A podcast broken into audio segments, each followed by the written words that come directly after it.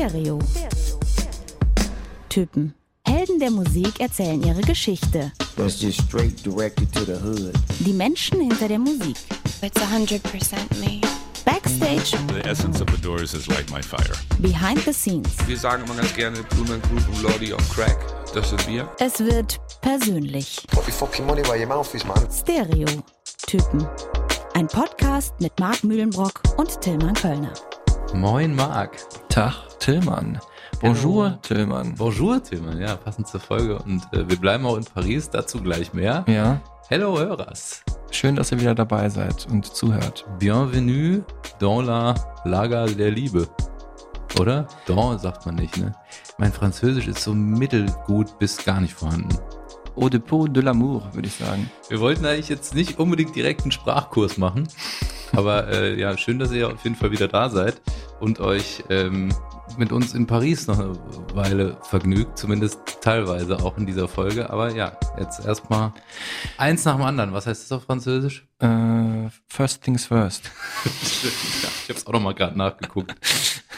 Auf dem Weg nach Paris machen wir einen kurzen Zwischenstopp in Mainz. Da hat uns nämlich die Mona geschrieben, dass sie äh, ein bisschen late to the party ist, aber uns trotzdem beglückwünscht zu diesem tollen Podcast, den wir machen, den wir machen und ähm, den sie sehr gerne hört. Ihr Favorit ist die Oasis-Folge. Ich glaube, liebe Mona, da bist du nicht die Einzige. Shoutouts. Mhm. Ähm, ich ich habe Feedback bekommen von meiner Mama.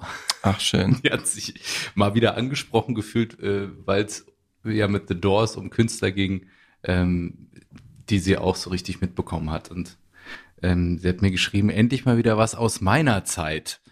Und wir hätten das irgendwie äh, schön äh, wiedergegeben. Sie hat aber auch Wie extra, das damals war. wie das damals war, als sie auch dabei war, ungefähr gefühlt. Und sie hat aber mir auch, glaube ich, 37 Artikel jetzt aufgehoben, die jetzt erschienen sind rund um den Todestag, ähm, die ich dann alle noch in stundenlanger Nachrecherche äh, lesen werde, wenn ich dann mal wieder bei ihr bin. Also richtig ausgeschnittene Sachen. Ja, das Krass. sie immer gerne. Das gibt's, ne? Gut, aus dem Internet schneidet sie jetzt auch manchmal Sachen aus und schickt mir das dann. druckt sie aus. Genau. ach schön, Grüße an deine Mama. Und ähm, Hallo Mama, Grüße aus dem Internet. kommen jetzt aber zu was Aktuellem, zu der aktuellen Musikempfehlung, der Recommendation. Mm. Und äh, da habe ich mich inspirieren lassen, glaube ich, irgendwie von The Doors. Und Ich dachte äh, jetzt von mir. Aber nee. Nö, nicht unbedingt. äh, und da nämlich eine Band gehört, okay, ich habe eh aufs Album gewartet, aber es passte irgendwie auf jeden Fall musikalisch äh, zueinander. Ähm, Night Beats heißt die Band, kommt aus Seattle, klingt aber eher so wirklich nach Kalifornien der 60er Jahre. Wir hören mal kurz rein.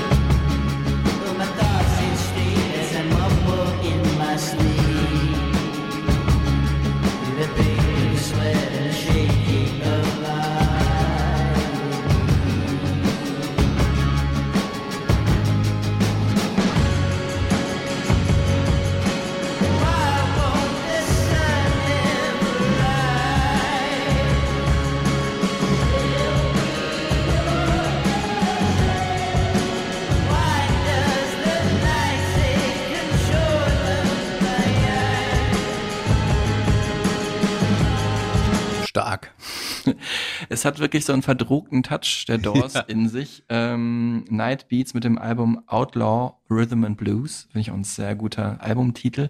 Auch so ein bisschen so eine Wüsten-Roadtrip-Atmosphäre, ne? Ja, man könnte sich vorstellen, dass man in das Cadillac Cabrio, das ramponierte Cadillac Cabrio steigt am Ende eines Films und jetzt doch Richtung Westen zu fahren, wo alles gut wird. Ähm, sehr coole Band, äh, ja, sie lassen wirklich die 60er Jahre wieder aufleben. Ähm, die auch mal live gesehen, Nightbeats in äh, New York und sie haben da wirklich ähm, den ganzen Abend in so eine Atmosphäre getüncht, wo ich total überrascht war, dass es 2016 war, als ich wieder rausgekommen bin. Coole Band. Geil, höre ich mir dann auch mal gerne an. Ähm, wir empfehlen uns ja tatsächlich hier auch Sachen, die wir äh, nicht vorher abgesprochen haben. Mhm. Ähm, könnt ihr jetzt natürlich, wir haben auf der Fahrt hierher auch über vieles schon gesprochen. Mickey Blanco, fantastisch, Hiatus Coyote.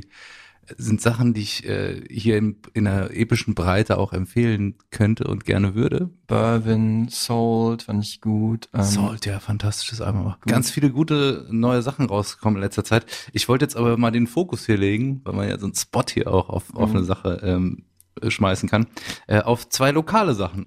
Also von, von Kalifornien nach California sozusagen. Einmal die fantastische Helen Kaiser. Ich dachte, die Fantastischen Vier. Ist ungefähr das Gegenteil von dem Fantastischen Wir. Ist eine äh, fantastische Sängerin, Musikerin aus Köln, die länger nichts veröffentlicht hat. In Corona-Zeiten natürlich wie ganz viele freiberufliche Musikerinnen auch ähm, massive Ausfälle hatte und jetzt mit Human Stone einen sehr schönen Song veröffentlicht hat, den es schon länger gab, den sie quasi rumliegen hatte, aber nicht so richtig wusste, wie sie den fertig machen soll. Jetzt ist er fertig und ich mag den wirklich, wirklich sehr. Wir hören mal kurz rein. Oh, you'll never find me as a stone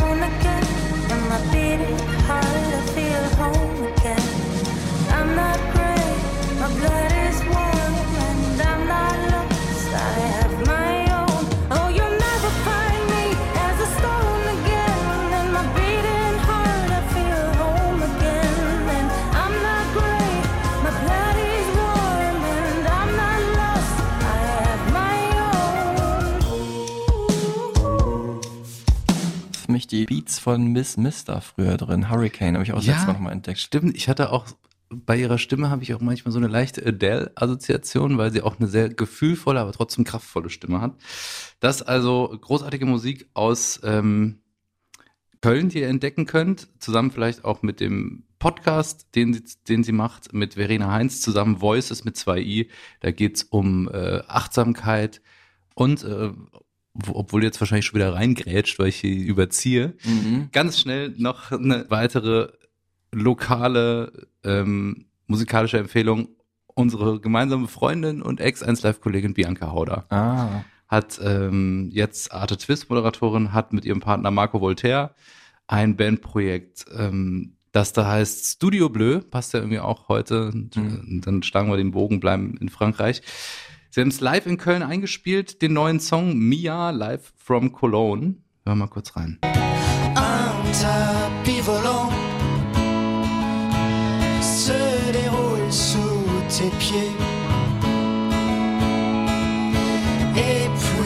Je comprends que ce jour va faire partie du passé.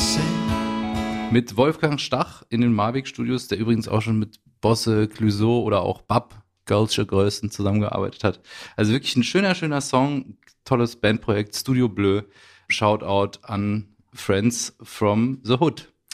Grüße an dich raus, Bibi, und an dich, Marco, der ähm, in Frankreich letzten Jahrzehnte so gelebt hat. Wie das alles ne? wieder ineinander greift. Fantastisch. Nur deswegen lasse ich dir diese zweite Rekommendation hier heute äh, durchgehen. Denn wir bleiben ja in Frankreich. Es geht heute um Charlotte Gainsbourg. Ihr habt es gesehen, ihr habt es gelesen auf dem Cover.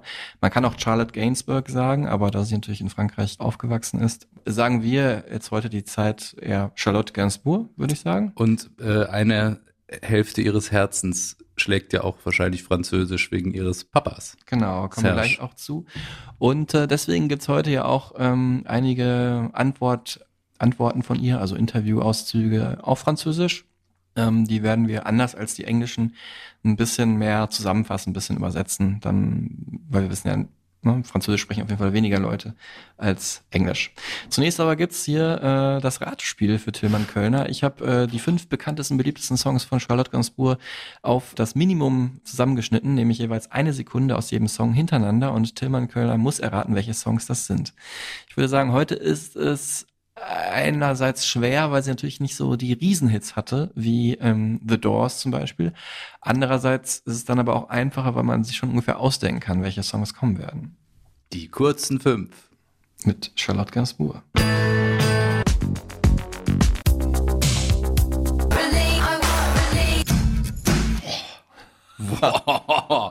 okay, also was mit Sicherheit dabei war, weil ich dich auch ein bisschen kenne, Ja. äh, ich meine es auch gehört zu haben, ist Deadly Valentine.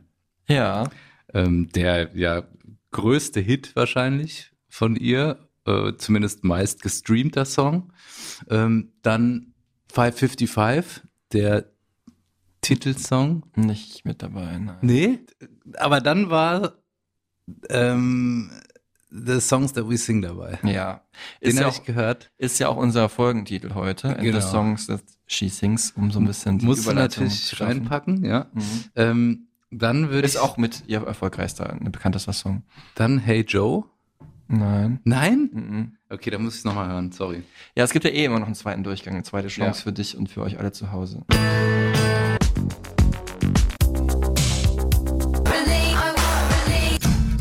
Kleiner Tipp, also die ersten beiden hattest du erraten. Und äh, die letzten drei sind auch jeweils von unterschiedlichen Alben. Und wo du gerade sagtest, dass du mich gut kennst, dann müsstest du eigentlich den letzten Track auch erraten. Also du hast auf jeden Fall noch was von Rest draufgepackt.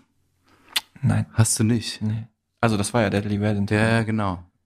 Du, dann muss ich, muss ich jetzt hier, glaube ich, passen, bevor ich äh, mich hier ähm, blamiere und Ja. nichts erkenne. Es war auch, äh, es war auch sehr schwer. Ähm, es war noch mit dabei in der Reihenfolge. Also wir haben ja schon gesagt, es geht los mit The Songs That We Sing, dann äh, Deadly Valentine, dann kam halt ja ein Song, der eigentlich von ihrem Vater ist, aber den sie heute viel covert, Lemon Incest aus den 80ern, Okay, ja. weil er auch so äh, Das hat, hat mich nämlich irritiert, weil den habe ich mir auf eine Liste gepackt, nachdem ich in der Recherche den jetzt gehört hatte, zum Auflegen, weil es auch einfach Mhm. so ein geiler 80s-Track ist. mhm. Und der ist da so rausgestochen. Ähm, dann kam noch der am schwierigsten zu erratenste, äh, der war auf diesem Live-Album Terrible Angels. Mhm, okay. Und ähm, ich tatsächlich auch. ja, aber nicht. das letzte hättest du natürlich erraten müssen. Das war natürlich der gemeinsame Track mit Beck, Heaven Can Wait. Ja. Da habe ich mich schon gewundert. Das, da, weil ich dachte, du kennst mich so gut und dann Ja, pack ich auf jeden Fall mit drauf. Wie auch immer, jetzt gibt's alles nochmal in äh, den mittellangen fünf für euch zum Nachhören.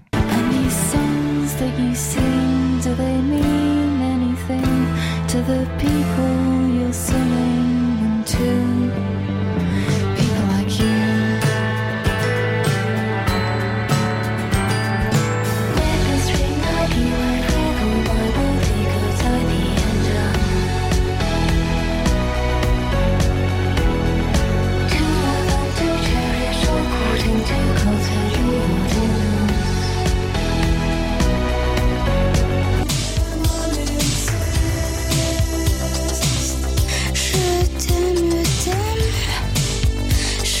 t'aime plus que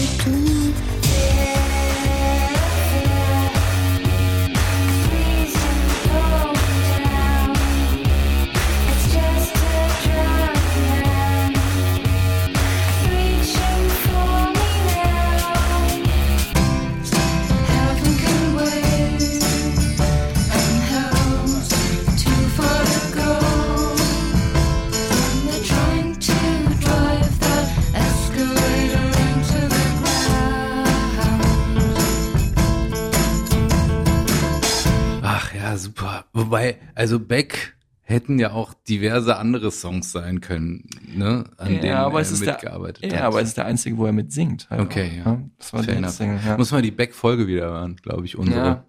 Ja. Folge 12. Kannst du einfach hier runter scrollen. Ja, mache ich dann mach's gleich, ja. danach. Ja, ähm, Charlotte Gainsbourg. Der Anlass ist, sie wird 50 Jahre alt, am äh, 21. Juli 1971 geboren. Ähm, und sie kann wirklich ja zurückblicken auf ein ganz äh, bewegtes und bewegendes Leben von, von Kindheit an. Werden wir gleich alles ein bisschen auseinanderrollen. Allein wenn du so Superstar-SchauspielerInnen und MusikerInnen, KünstlerInnen als Eltern hast. Genau, und in der Familie auch Stiefvater, Schwestern, äh, auch in der gleichen Sparte tätig. Jane Birkin, ihre Mutter, wir haben es, glaube ich, noch gar nicht gesagt. genau, ne? Serge Gainsbourg, ihr Vater natürlich, ganz bedeutender Musiker. Und ähm, am Anfang haben wir manchmal äh, es geschafft, dass uns äh, jemand anders was äh, über äh, den Künstler noch erzählt. Ihr erinnert euch vielleicht, ähm, wie äh, Kollege Philipp Kressmann hier uns über ähm, Tokotronic was gesagt hat oder Markus Kafka netterweise über Deepish Mode. Und äh, ich habe jetzt heute hier äh, auch einen alten Interview-Soundbite rausgekramt, nämlich von ähm, der Schwester von äh, Charlotte Gainsbourg. Mhm. Das ist Lou Doyon, äh, also Halbschwester ist sie. Und sie sagt Folgendes. she is one way or another and it, and it mustn't be easy every day and for sure she has her own cross to bear but she is the princess of the country so whatever she touches turns to gold Alles, was sie macht, wird zu Gold, sagt Hm. ihre Halbschwester Lou Doyon hier, äh, die sich aber inzwischen damit abgefunden hat, die auch ein, äh, selber Musikerin ist und auch eine sehr erfolgreiche Platte in Frankreich äh, gemacht hat. Er auch so ein bisschen Doors-mäßig unterwegs ist. Ihr Mhm. großer Held ist auch Jim Morrison, haben wir wieder die Brücke geschlagen zur letzten Folge. Ähm, ja, aber sie hat natürlich recht, Charlotte Gainsbourg ist ein, in, das ist immer so ein komischer Satz, aber in ihrer Heimat ist sie ein Weltstar. Ja, man muss ja bei ihr sagen, es gibt wenige Künstlerinnen, die auf den beiden, in beiden Segmenten so erfolgreich und relevant sind wie sie. Also, dass jemand als Musikerin und als Schauspielerin ähm, so hohen Stellenwert hat in einem bestimmten Genre. Also gerade was jetzt äh, ihre Rollen zum Beispiel ähm, in Lars von Trier Inszenierung irgendwie angeht. Mhm. Also welche Relevanz sie da bekommen hat als Schauspielerin. ne? Ja, irre. also wahnsinnig gute Schauspielerin, die auch äh, sehr geschätzt wurde für ihre Darstellung. Vorher war sie ja so in Indie-Film unterwegs und hat dann gleichzeitig auch so Indie-Platten rausgebracht, Mhm. um ja so eine eigene Ren Renaissance zu feiern, nachdem sie ja in den späten 80ern schon als die Tochter von Serge Gainsbourg und Jane Birkin äh, auch schon in Filmen mitgespielt hat und Musik gemacht hat und da auch schon mega bekannt wurde und dann halt so Anfang der Nullerjahre so dann ihr eigenes Ding gemacht hat und das halt mega erfolgreich, äh, weil sie halt auch ähm, unglaubliches künstlerisches Talent hat, aber weil sie auch immer sehr beliebt war in Frankreich. Also sie war, wie gesagt, äh, hier die Prinzessin des Landes äh, nach dem Ende der Monarchie. Und ähm, wie äh, schwierig oder einfach es ist, Film und Musik unter einen Hut zu bringen, das sagt uns Charlotte Gainsbourg hier nochmal selber. En français. C'est très très différent. C'est pour ça que j'aime autant ne pas me passer euh, ni du cinéma ni de la musique, mais j'arrive pas à faire les deux en même temps. Donc il faut que j'ai des moments très concentrés sur la musique. Et malheureusement pour l'album, c'est vrai que à chaque fois que j'avais un film, je laissais tomber l'album parce que les metteurs en scène ou les projets de films ne pouvaient pas m'attendre. En plus, m'attendre indéfiniment parce qu'avec un album, on ne sait pas quand on va terminer. Donc, euh, à chaque fois, j'ai donné la priorité au film. Mais c'est totalement deux mondes différents. Et je vois que quand je fais beaucoup de musique, le cinéma me manque, et quand je fais beaucoup de cinéma, la musique me manque. Donc j'ai vraiment, aujourd'hui, j'ai besoin des deux. Also sie sagt hier, das sind zwei äh, komplett unterschiedliche Sachen, äh, Schauspielerin sein und Musikerin sein und sie kann sich immer nur auf eines konzentrieren. Finde ich, merkt man ihr auch an, weil sie so viel Liebe und so viel ja, Überzeugung da reinsteckt, wenn man Mhm. sie jetzt zum Beispiel im Film sieht oder auch wenn man ihre Songs hört, dass sie nicht nebenbei noch einen Film drehen kann, wenn sie zum Beispiel ein Album aufnimmt und umgekehrt und ähm, dass ihr jeweils das andere auch immer fehlt. Also wenn sie Musik macht, fehlt ihr das Schauspielern und wenn sie schauspielert, fehlt ihr das Musikmachen. Das ist so ein bisschen der, äh, um es mal neu französisch zu sagen, der The Grass is Greener on the Other Side Effekt. Ne? Ich habe interessanterweise in der Recherche eine, so, so einen Mini-Beitrag gesehen von den Kollegen und Kolleginnen vom WDR über das Album Rest und da hat sie was ganz Schönes gesagt, nämlich äh, sie fühlt sich nicht als Künstlerin, sondern eher als Kreative, die Zufälle in eine Ordnung und in eine Form bringt. Finde ich wunderbar poetisch. Ja. Und da steckt auch noch eine ganze Menge mehr dahinter. Was genau würden wir dann später noch erzählen und was eigentlich ja ihre Kunst eigentlich ausmacht. Ähm, was gerade Lou Dorian, wir äh, erinnern uns noch an diesen englischen Soundbite vom Anfang gesagt hat und hm, was wir auch gesagt haben, wenn man natürlich so ein Superstar ist in Frankreich, ähm, dann hat das auch nicht nur positive Seiten. Nee. Ähm, es ist ihr irgendwann zu viel geworden, was dann wirklich der Anlass war, dass sie das Land verlassen hat. Ähm, das hören wir später noch, aber sie wohnt inzwischen oder soweit ich weiß immer noch in New York, wo sie einfach ein bisschen anonymer leben kann. Je peux sortir et être euh, complètement anonyme. En France, c'est pas comme si les gens attendaient devant ma porte. Je suis, je suis très tranquille, euh, les gens sont hyper gentils avec moi, mais je sens que je suis reconnue, je sens que je passe pas inaperçue. Je sors d'un taxi, on me voilà. Il y a une discussion qui s'engage, qui est toujours sur le sujet de mes parents. Toujours, toujours, tous les jours de ma vie. Alors qu'à New York, parfois on peut me reconnaître moi pour les films que j'ai faits avec Lars, ou les films euh, anglais que j'ai faits, ou la musique de Beck, mais c'est vraiment moi. Donc j'ai l'impression que j'ai une identité qui est complètement différente de celle que j'ai à Paris. Musik de Beck habe ich verstanden. Also Und Lars, Lars von Trier. Genau, es, es ist äh, auf jeden Fall eine Stimme, von der ich mir auch sehr gerne eine Geschichte vorlesen lassen würde. Ähm, ich muss jetzt aber leider sagen, Marc, wenn es Spanisch wäre, könnte ich vielleicht übernehmen, aber Ja. das Französisch äh, übersetzen bleibt jetzt an dir Das hängen. ist ja auch äh, ganz Ma- gut, dass Marc wir Mühlenbrock. ist ja, ist ja auch ganz gut, dass wir hier breit aufgestellt sind, wenn wir dann mal vielleicht eine Folge zu Enrique Iglesias oder so haben. Ja, vielleicht. Enrique, wenn du Oder, zuhörst. oder Julio Iglesias. wir machen auch At Home with mit Anna Konikova dann auch noch russisch. Ähm, A la und- Casa. Also und ich so. meine, äh, was äh, Stimmen angeht, sind wir ja eh hier. Also letztes Mal Raymond Zarek, jetzt Charlotte Gainsbourg. Ist schon beides der Wahnsinn. Ja, also um das noch kurz zu übersetzen, aber man hat es schon so ein bisschen herausgehört. Also in Frankreich kann sie nicht anonym leben, in New York aber schon. Sie kann einfach rausgehen und ähm, ja, in Frankreich ist es gar nicht mehr nur das, dass sie äh, als selber als Star gefeiert wird, sondern dass sie halt immer auch auf ihre noch berühmteren Eltern angesprochen wird. Immer, immer, sagt sie, und an jedem einzelnen Tag ihres Lebens. Und das ist einfach irgendwann nicht mehr auszuhalten gewesen. Und in New York kennt man halt sie für das, was, wofür man halt junge oder jetzt natürlich nicht mehr ganz junge Schauspieler äh, kennt oder Schauspielerinnen kennt, nämlich das, was sie selber gemacht haben. Die Filme von Lars von Trier oder die Musik avec Beck. Ja, es muss ja auch eine wahnsinnige Bürde sein, ne? Dass immer dieses Elternthema über einem schwebt, ne? Und das hat sie auch wirklich beispiellos gemacht, sich davon loszusagen und ihre so eine Eigenständigkeit als Künstlerin ähm, sich ja zu erarbeiten, muss man sagen, weil sowas entwickelt sich ja nicht einfach so. Ähm, wie, wie ist sie denn als äh, Person? Also wo hast du sie getroffen? Wie war das?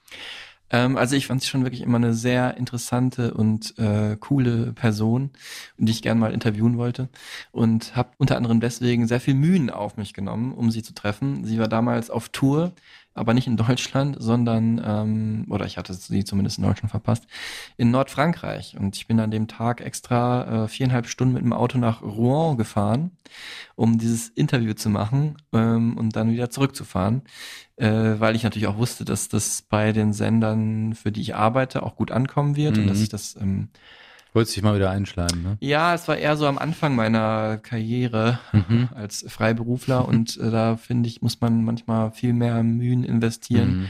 und mal den einen oder anderen Job machen, wo man auch weiß, dass sich, äh, wenn man jetzt Spritkosten und so weiter und die Mühen abzieht, gar nicht so, so, so krass lohnt.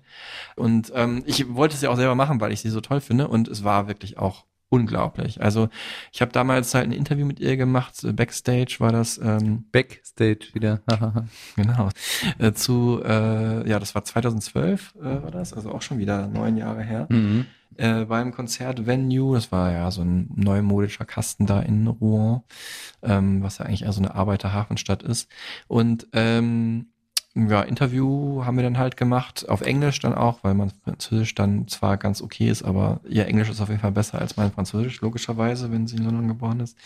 Und ja, dann hieß es halt, wir machen jetzt noch dieses berühmte Kassettendeck, was du auch kennst, Mhm. diese äh, Wunschsendung, wo jeder Künstler, jede Künstlerin sich äh, Songs äh, wünscht, die einen äh, in ein, ihrem oder seinem Leben beeinflusst haben. Und äh, das wird dann halt so zusammengebastelt zu so einer Stunde Musik und Moderation durch die Künstler auf äh, 1 Live läuft das immer abends, jetzt nicht mehr. Und ähm, davon wusste sie nichts. Und manchmal passiert das halt. Und sie war halt so, hat erstmal mit ihrer Managerin gesprochen, ja, ich bin gar nicht vorbereitet, so aus dem Nichts, wie soll ich das machen? Ne? Und dann sagte die Managerin den Satz, den dann alle Manager sagen, oder wir machen es einfach ein andermal ne, zu mir. Und dann meine ich so, also du musst mich jetzt nicht verarschen. Also Mhm. ist mir völlig klar, dass ein andermal nicht passieren wird. Wenn du es nicht machen willst, ich kann niemanden zwingen, aber Ja. dann fahre ich jetzt halt wieder so. Und dann hat sie es aber gemacht und weil sie, weil ich auch leid tat, muss ich sagen, Mhm. äh, weil ich natürlich da vier Stunden im Auto saß. Und ähm, vorher war das Interview auch schon schön, wobei es relativ kurz war, weil ich viel Zeit für das Kassettendeck haben wollte. Aber das war wirklich äh, ganz, es war ganz bezaubernd, wie sie dann so in ihre eigene Vergangenheit eingetaucht ist. Und oft, es ist ja auch nicht so schwer, über Songs zu sprechen, die, die man irgendwie toll findet. Mhm. Die mir fallen immer welche ein. Aber halt dazu, sich Geschichten zu überlegen. Und sie hat es so bezaubernd erzählt und gemacht. Deswegen hören wir auch heute ein, zwei Mal Ausschnitte aus diesem Kassettendeck. Ähm, also wo sie halt Geschichten halt auch erzählt aus ihrer Kindheit, ihrer Jugend mit Serge Gainsbourg, äh, ihrem Vater. Und ähm, äh, als sie dann nach 20 Minuten das erste Mal gelächelt hat, äh, da ging mir wirklich auch das Herz auf, muss ich sagen, weil sie so eine einnehmende Person ist, die vorher Mhm. wirklich super, super schüchtern ist und ganz zurückhaltend, aber auch total liebenswert. Aber man merkt so, eigentlich ist es nicht so ihr Ding. Und dann war sie irgendwie gut drauf und ähm, ich hatte übrigens auch einen sehr guten Witz gemacht. Ich hatte äh, Hattest du mal einen ja, sehr guten Witz Ja, gemacht? ich hatte, sie hatte dann gesagt, äh, ja, Radiohead nehme ich jetzt hier einen Song, ach, welchen nehmen denn alles so gut. Ähm, dann hat sie halt No Surprises genommen und dann hat sie dann danach noch gesagt, ja, ähm, aber wohl, eigentlich ist es schon mein Lieblingssong, ich hätte schon den nehmen sollen. Und dann habe ich ihr gesagt, okay, dann war deine Auswahl wohl No Surprise. Wow. Das fand sie gut? Ja, nee, sie hat eher so gemacht. So, Aber- so Dad-Joke-Lachen. Ja, aber schon ein bisschen charmanter. Also wir können hier nochmal reinhören, wie es wirklich war. Es ist wirklich ansteckend. Er lacht mal direkt mit. Wahnsinn. Ja, einfach charmant. Ähm, und wir saßen da wirklich auf dem Boden, dann im Backstage-Bereich. Ähm, und es war wirklich eine ganz schöne Erfahrung. Es ist ja, ich meine, das ist neun Jahre her und ich Mhm. erinnere mich noch echt gut dran. Sie hat so einen schwarzen Blazer getragen, schwarze Hose auch und ich glaube, ihr Kind, ihr Baby war irgendwie im Nebenzimmer und musste dann auch immer parat stehen, wenn irgendwas äh, passieren sollte und so. Also wirklich ganz tolle Frau und hat praktisch das, was ich vorher dachte, dass sie natürlich so ein bisschen so die coole Indie-Queen ist, so Mhm. neben vielleicht Kim Gordon von Sonic Youth, ähm, hat sie dahingehend erweitert, dass sie auch wirklich eine sehr liebenswerte Person ist. Es war zu Stage Whisper dann wahrscheinlich zu dem Album, oder? Die Tour. Äh, 2011 kam das raus. Ja, müsste gewesen sein. Ich habe es gleich nochmal nach. Also sie hat ja auch nur, muss man sagen, vier Alben rausgebracht, ne? Ja, Stage Whisper ist ja so halb Live-Album, Ja. halb äh, Also Studioalbum. dreieinhalb Ja. Studioalben, sagen wir mal so. Mhm. ne? Ähm, ich habe sie so richtig kennengelernt mit 555, diesem fantastischen Album, Mhm. auf das wir dann später auch noch genauer eingehen werden. Aber auch schon mal, also 555 kam 2007 raus, ähm, war auch genauso die Phase, in der ich diese elektronisch, ähm, ja so ein bisschen mystische, ähm, verträumte mh, Art, die, dieses Frankophile sehr mochte auch. Mhm. Ähm, auch er, ne, die ja äh, auch mitgearbeitet haben an dem Album. Ähm, das war so die Zeit, wo mich das auch genauso erwischt hat. Und ich habe sie aber vorher schon kennengelernt und zwar im Jahr 2000. Da ist sie nämlich zu hören in einem Song von einer ganz, ganz großen Superstar-Sängerin. Girls can wear jeans, cut their hair short, wear shirts and boots. It's okay to be a boy. But for a boy to look like a girl is degrading. Because you think that being a girl is degrading. But secretly, you'd love to know what it's like, wouldn't you? What it feels like for a girl.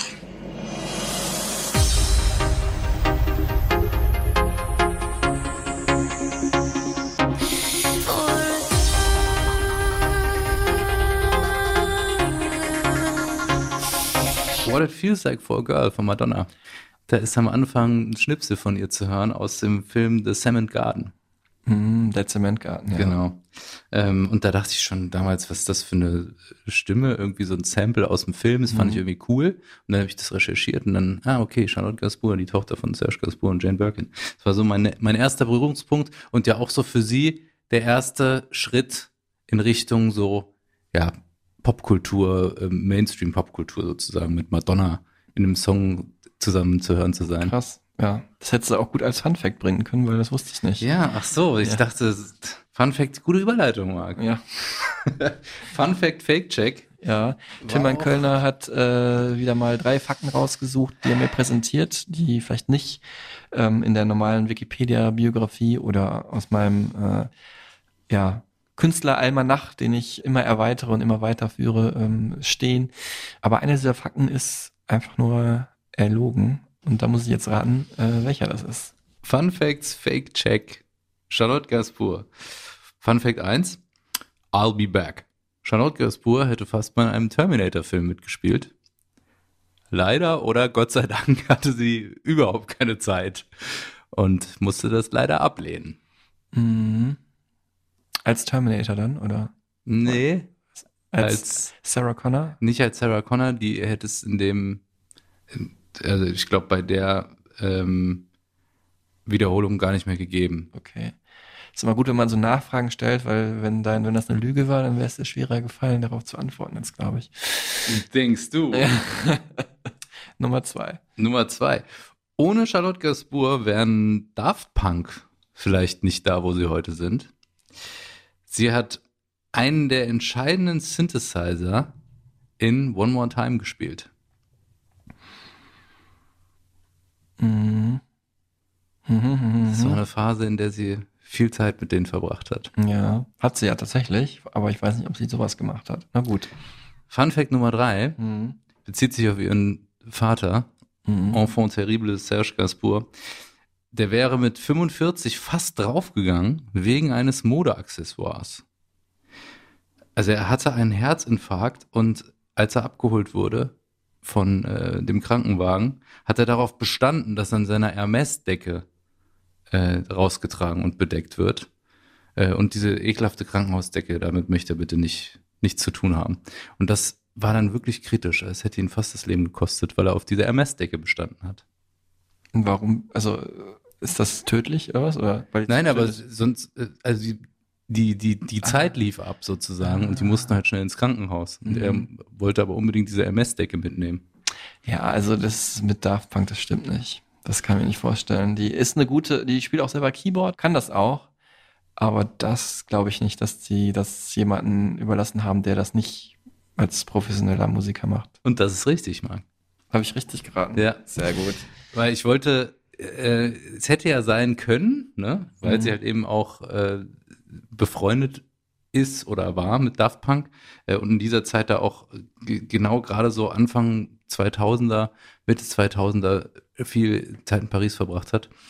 Aber ich wollte halt dann die Brücke schlagen zu Air, die ja Mhm. das andere große französische Elektroduo sind, mit denen sie ja wirklich viel zusammengearbeitet hat. Ja, ja jetzt äh, ist natürlich der Übergang super gut. Ähm, erstmal bin ich jetzt super gut gelaunt, weil ich wieder richtig geraten habe. Wohingegen du ja nur zwei von fünf erraten hast heute. Was auch können das schwer Spiel ja mal umdrehen. Ja. Also mal gucken, wie wir da abschneiden. Ja, das stimmt, das können wir irgendwann mal machen. Ja. Machen wir mal. Machen wir, jetzt haben wir die 45. machen wir zur 50. oder? Ja, vielleicht. Ja. 50. Folge. Ja. Das wird Snoop Dogg sein, kann ich schon teasern. Äh, Ja, passt doch. ja. Es wird dann schwieriger für mich, meinst du? Ja, ja, klar. Ähm, bevor wir weitermachen, wir gehen jetzt natürlich, äh, der Übergang passt perfekt mit äh, Serge Gainsbourg, ähm, äh, weil wir jetzt natürlich auf die Bio schauen äh, von äh, Charlotte Gainsbourg und da spielen natürlich die Eltern eine riesige Rolle. Ähm, großer, großer Dank an äh, Anna Bianca Krause, unsere, ähm, meine Kollegin vor allem von äh, Cosmo vom WDR, die dieses französischsprachige Interview mit Charlotte Gainsbourg gemacht hat zu ihrem Album Rest, ähm, was auch super viele persönliche Antworten hervorgebracht Mhm. hat, weil eben dieses Album auch sehr persönlich war und die uns dieses Interview super, super lieberweise äh, zur Verfügung gestellt hat. Und deswegen können wir heute einige Soundbites daraus einspielen. So, jetzt aber, ja, ähm, ich habe es gerade gesagt, ne? normalerweise die Bio, so, wer waren die Eltern, wird so mit so einem Halbsatz abgehandelt hier bei uns. äh, ich glaube, wüsste jetzt, außer bei Beck tatsächlich war es auch ein bisschen mehr. Klaus und Gisela waren auch da irgendwann und haben diese Person gezeugt. bei Beck mit seinem berühmten äh, Vater, der die S- String Arrangements macht, die er übrigens auch, auch auf dem Album von Charlotte Gainsbourg gemacht So hat. nämlich. Auf ihrem, ähm, das ja Beck produziert hat und äh, der ja so eine Andy Warhol Groupie Mutter hatte, ähm, sind wir jetzt natürlich da an der Stelle, wo eigentlich das erste Mal die Eltern sogar noch bekannter sind, Mhm. vielleicht als äh, der Künstler, die Künstlerin, um die es geht. 1971 geboren, wir haben schon gesagt, äh, als einzige Tochter von Serge Gainsbourg und Jane Birkin. Mhm.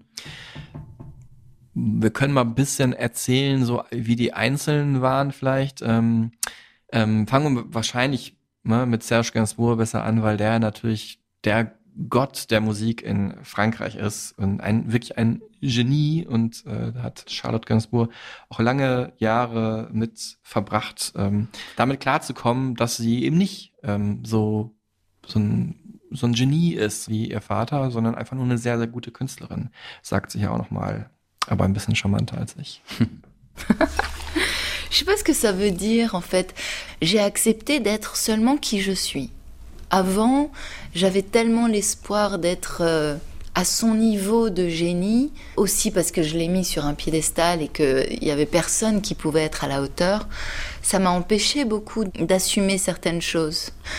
Assumer l'héritage, c'est vrai que je fais beaucoup référence à lui, mais Donc c'est peut-être ça quand les gens parlent d'héritage. Hier hat sie auch nochmal so ganz charmant gelacht am Anfang, weil sie inzwischen drüber hinweggekommen ist, dass äh, sie halt nicht das Genie ihres Vaters hat und nicht äh, von sich selber so viel erwarten kann, dass sie jetzt auch mal die Musikwelt revolutioniert und nicht nur die Musikwelt Frankreichs, sondern die der ganzen Welt wie Serge Gainsbourg, sondern dass sie einfach ihr Ding macht und auch sich vertraut und sie sagt, ich bin so, wie ich bin und das, was ich mache, darauf bin ich stolz. Und äh, ja, jetzt schauen wir mal, warum wird denn eigentlich dieser gewisse Serge Gainsbourg so verehrt? Also er kam aus dem französischen Chanson, was ja heute auch noch sehr beliebt ist, war auch einer der erfolgreichsten, wenn auch nicht der erfolgreichste oder größte Chansonsänger. Er wird zumindest heute nicht mehr so krass damit assoziiert, Mhm. weil er danach nämlich einfach ähm, mit jedem Album sein Spektrum erweitert hat. Ähm, er steht sehr viel für French Beat und für, ja, so einen französischen Hippie Psychedelic Sound. Ist ja ungefähr so dieselbe Ära wie ähm, The Doors auch damals gewesen und natürlich das Album, das stilprägend war und heute als sein wichtigstes angesehen wird und auch als eins, das wirklich die Musikwelt ja, geprägt hat, ist ähm, Histoire de Melody Nelson. Übrigens, das ist in diesem Jahr auch 50 geworden.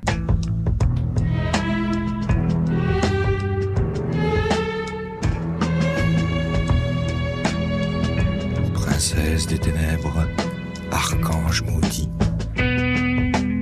Amazone moderne style que le sculpteur, en anglais, surnomma Spirit of Ecstasy.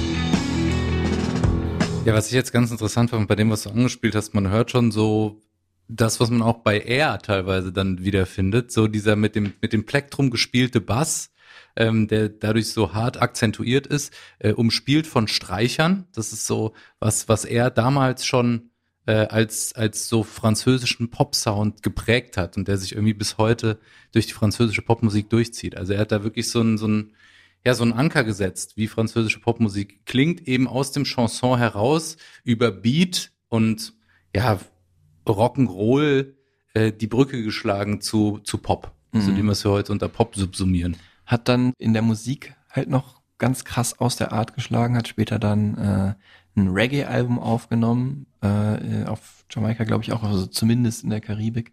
Und äh, ja, 80s Pop-Songs auch gemacht, aber immer mit so einem gewissen Serge Gainsbourg-Touch oder Twist.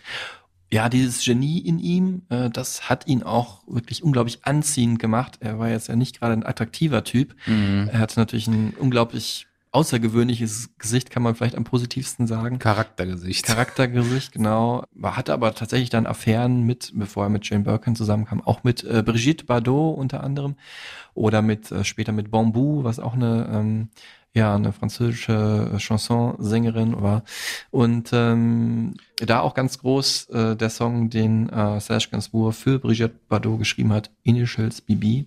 Parcourant l'amour monstre de Wells, me vint une vision dans l'eau de Cels.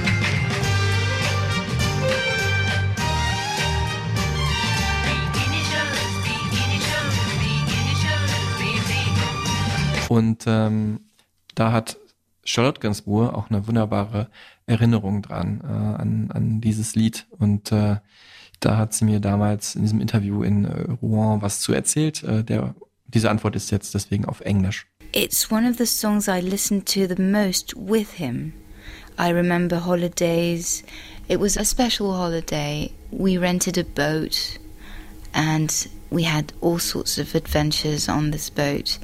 And he was seasick, so we rented the boat but couldn't sleep on the boat, so we also rented a hotel room. Uh, but anyway, I was with Bamboo, who was my stepmother at the time, and uh, we kept listening to In- Initials BB, so it was really, you know, how a song can become a moment in time. Well, that was a very intense and long moment with my father. And it's funny because I, I realized that I would never listen to my own songs with my children. Uh, but this was completely normal. And, uh, well, he was right. It, it's a beautiful song. ja, eine, eine schöne Liebeserklärung an seine Freundin, ähm, wobei das ja alles eine Affäre war, die unter dem Deckmantel des Geheimen gehalten musste, weil ähm, Brigitte Bardot, glaube ich, damals verheiratet war. Auch das ist ja schon so ein bisschen, hat sowas ein bisschen Verruchtes und auch in der Musik selber, also in den Texten selber von Serge Gainsbourg, ähm, hat er vor solchen Sachen nicht Halt gemacht. Also zum Beispiel, was wir vorhin gehört haben, Melody Nelson, da geht's ja darum, dass so ein alter Autofahrer irgendwie auf einer äh, Straße ein junges Mädchen sieht, eine Teenagerin, also eine Minderjährige, und die mitnimmt und dann die während der Fahrt zum Sex überreden will. Also ein bisschen verrucht ist gut. Es ist schon mehr als grenzwertig teilweise. Also heute im, im Zuge der, der MeToo-Debatte ähm, wurde ja auch Serge Gainsbourgs Werk da durchaus nochmal kritisch gesehen. Er wurde gut, jetzt muss man sagen, 1991 verstorben. Also ich finde es auch immer schwierig, über einen Verstorbenen dann so zu sprechen. Aber Auch er wurde genau- auch genau 30 Jahre her. Im, im Feuilleton teilweise als Weinstein des Chanson bezeichnet. Ne? Viele haben ihn als, als seine Art als belästigend im, im Nachhinein äh, geschildert. Ne? Also es ist jetzt nicht immer nur im Gegenteil, ne? Nicht glamourös, diese Art und Weise seiner Provokation, vor allem auch mit, mit diesem Spannungsfeld immer ganz junge Mädchen, ne? Mhm. Und dann halt eben auch das Spannungsfeld Inzest, Mhm. wo wir dann jetzt gleich auch drauf kommen. Ja, ähm, also ich hatte da auch äh, drüber gesprochen mit äh, dem wieder bei Cosmo, mit Hm. unserem Cosmo Musikchef Francis und der hatte das ganz gut äh, rausgeschildert. Also der ist der krasseste Provokateur, äh, Serge Gainsbourg, und man kann das auch ekelhaft empfinden, aber er hat nie äh, die Grenze zur äh, Gesetzeswidrigkeit überschritten. Und auch in den, in den Texten, in den Songtexten sind es immer nur Andeutungen und er liebt es einfach zu provozieren und deswegen da so ein, ja, weil er halt auch die Aufmerksamkeit Mhm. halt dann halt auch will. Und diese erste große Aufmerksamkeit, die hat er bekommen mit einem für heutige Zeit total äh, harmlosen Lied und auch einen schönen Lied, was wir einfach ganz locker in jedem RTL-Beitrag heute nebenbei hören. Ja, um immer wenn es um Liebe was macht mit Sex ist oder so. geht, das ist natürlich äh, Je t'aime.